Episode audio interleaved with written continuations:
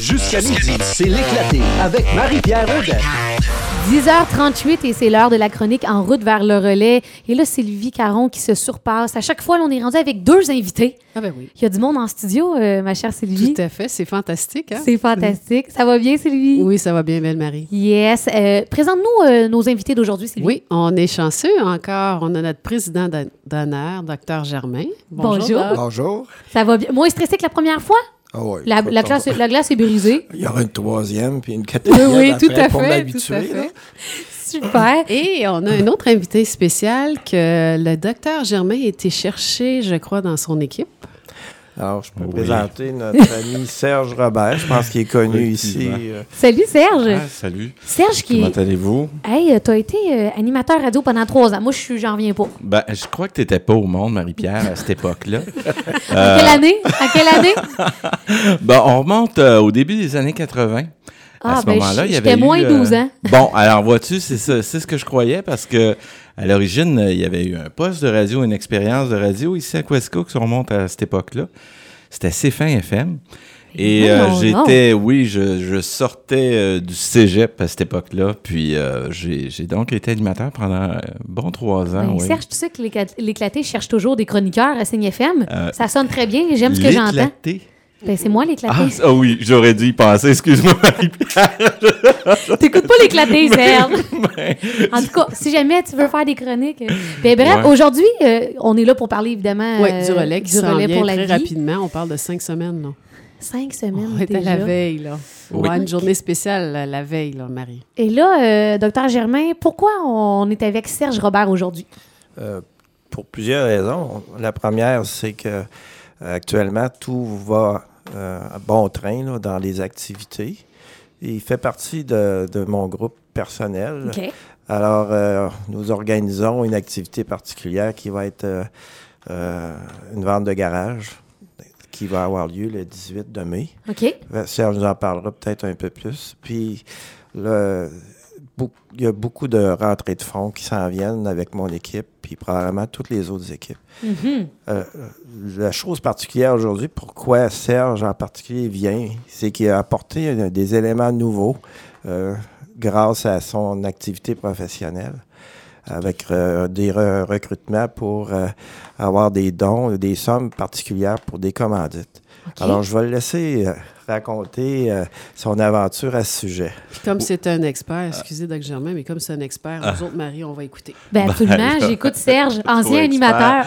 Non, mais vois-tu, c'est ça. euh, Richard, euh, Richard me connaît bien euh, pour mon, mon historique de santé. Euh, depuis les années, euh, je crois que j'ai été touché euh, vraiment par, euh, par le cancer. J'ai eu deux cancers avec lesquels j'ai dû me battre. Euh, un à 28 ans, l'autre à 46 ans. Euh, et honnêtement, il y a quand même peu de temps, on parle de novembre, j'ai dû subir une, une autre intervention chirurgicale au cœur euh, sérieuse. Et tout ça en lien avec cet historique de cancer-là que j'ai eu. Alors, lorsque Richard m'a dit Ah, Serge, je suis le président d'honneur cette année pour le Relais pour la vie. Relais pour la vie que j'avais déjà participé au départ, euh, où j'avais participé aux marges et survivants. Là, on parle dans les premiers moments là, de- du relais pour la vie ici à Quaticook. Alors, ça m'a fait plaisir de, de- de dire oui à mon, à mon médecin, tu sais, qui... Il pouvait pas Et, dire à non, je part, pense. j'avais, je n'avais pas non plus beaucoup le choix, Non. mais ça m'a fait vraiment plaisir. Et euh, reste que euh, je suis aussi euh, vice-président euh, de la compagnie euh, Promutuelle Assurance Centre-Sud, vice-président du conseil d'administration. OK. Euh, vous savez, les mutuelles d'assurance ont comme mandat, ben, c'est un, un c'est pas un mandat, c'est un désir. Travailler avec une mutuelle, euh, c'est ça. C'est-à-dire que nous devons retourner à la population euh, une partie de nos fonds sur forme de, de, de commandite ou peu importe. Euh, alors, euh, lorsque nous achetons une police d'assurance d'une mutuelle dans la région, ben, il y a une partie des fonds qui est retournée à la population. C'est la différence avec une compagnie d'assurance dite à capital action, là, si vous voulez. Alors, moi, tout de suite, euh, sachant que Richard m'avait approché, j'ai donc amené l'idée euh, au conseil d'administration de Promutuel Centre-Sud de devenir partenaire important du Relais pour la vie de Quaticook. Alors, Wow. donc, euh, ça a été accepté, bien sûr, par tous mes collègues. Et euh, ben, on annonce qu'on va avoir une participation majeure à raison de 5 000 pour euh, Wow. le relais pour la vie de Quaticook. Voilà. Ouais. Ouais, ouais. Serge, je trouve ça vraiment intéressant ce que tu viens d'expliquer concernant euh, les compagnies d'assurance puis mutuelles, parce que moi, c'est quelque chose que je ne savais pas. Oui, ben, c'est une coop euh, promutuelle. Mais tu vois, c'est quelque chose que je Alors, découvre. euh, vous n'êtes pas un assuré, vous êtes un membre. Ah, ça, c'est bon à savoir, là. C'est toute la différence euh, qui peut exister avec. Et bien sûr, une partie des fonds, comme, bon, mais, mais le, le- le- le- la Caisse populaire des jardins Oui. est aussi commanditaire principal comme nous. Et eux aussi, étant une coop, donc, Oui. euh, remettent des fonds à la population. Alors, c'est la différence. là, OK. qui Si vous me permettez, euh, Sylvie, je sais pas. Serge, sens-toi bien à l'aise euh, de, de- si ça te tente de répondre, mais euh, souvent quand on a des invités comme ça, on, on- j'ai des petites questions par rapport à, tu me disais, à 28 ans, premier cancer. Oui. Euh, je peux pas m'empêcher de faire un compara- une comparaison avec moi qui a 26 ans. Euh, 28 ans, on est hyper jeune. Oui. Tu as eu un premier diagnostic. euh, comment on vit ça à 28 ans? C'était euh, une catastrophe. Hein? Quand on, on voit la- l'annonce des gens qui tombent sur le dos, là, c'était exactement ce qui s'est passé dans ma vie. Écoutez, Fanny, ma plus jeune, avait trois mois. À cette époque-là, je m'étais acheté une maison, mais j'étais pas encore déménagé. Boy. Et euh, le diagnostic est tombé. Alors, ça a été euh, toute une histoire, bien sûr. là. Euh, Comment on fait pour euh, passer à travers ce genre d'épreuve-là? Ben, euh, je veux dire, j'ai eu des bons appuis, j'ai eu des, des bonnes personnes autour de moi. J'avais aussi un bon médecin tout près qui m'a parlé des statistiques, des traitements, qui m'a rassuré par rapport à ce que j'étais pour vivre. Je me souviens très bien que Richard m'appelle, me demande de venir me voir. À ce moment-là, on était dans la- l'ancienne euh, euh, hôpital oui. avec... euh, les- C'était très différent, là. Hey, ma pression était au plafond, puis il me fait coucher sur le dos, puis ah là là. Peut-être que tu t'en rappelles pas, Richard, mais moi, je m'en rappelle très bien. Et euh, c'est tout le temps une nouvelle qui, qui chamboule notre vie, là.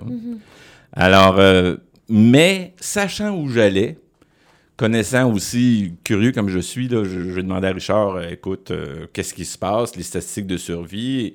Et, et j'ai eu, hum, dans mon grand malheur, la chance d'avoir deux cancers ayant un taux de Réussite? important. Alors, après ça, il faut passer au travers euh, la panoplie de traitements qui, qui, qui nous est proposée. Premier diagnostic à 28 ans, le deuxième à 46. 46 ans. Tu me voles les mots de la bouche. 46 ans. Et co- comment on réagit Ouais. euh, à 46 ans à un, à un deuxième? Ouais. Pas, Pas- mieux. Non, pas mieux.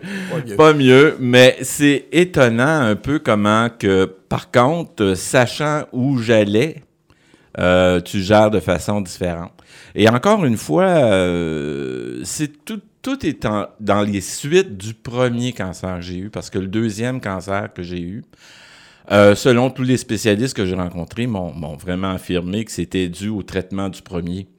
Alors, la glande thyroïde, qui était mon deuxième, euh, a réagi très mal à la radiothérapie reçue au thorax euh, du premier. Vous savez, les enfants de Tchernobyl, Oui. on a tous entendu Oui. parler comment que les gens, ces enfants-là, ont réagi difficilement avec leur thyroïde suite à la radiation qui est passée.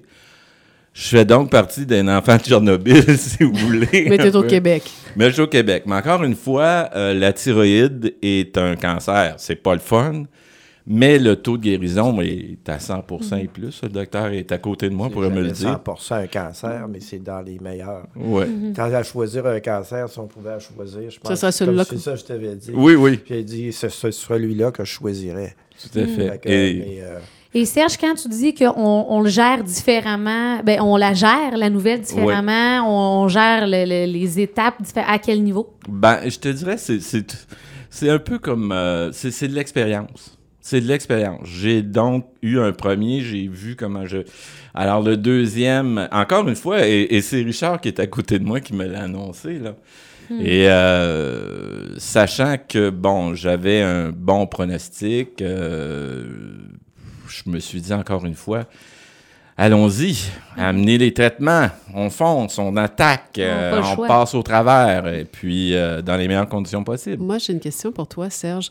Quand on apprend qu'on a un deuxième cancer, on dit pas encore? On se révolte? Euh, non. Ben oui et non. Mais vous savez, euh, le deuxième étant. Bon, où, où, où, je, où pourrais-je me révolter? Encore une fois, tu sais, on se questionne là-dessus, mais je me questionne encore. Si à l'époque de mon premier cancer, on n'avait pas donné les traitements que j'ai reçus à cette époque-là, Tu n'aurais pas survécu jusqu'à 46. ben voilà, OK. ben, tout à fait. Alors, euh, bon, j'ai eu une séquelle qui était euh, ça. Euh, avoir refusé les traitements du premier, je ne serais pas là Tu pour le deuxième, mais j'aurais pas vu mes enfants grandir, j'aurais Ok. pu manquer plein de choses.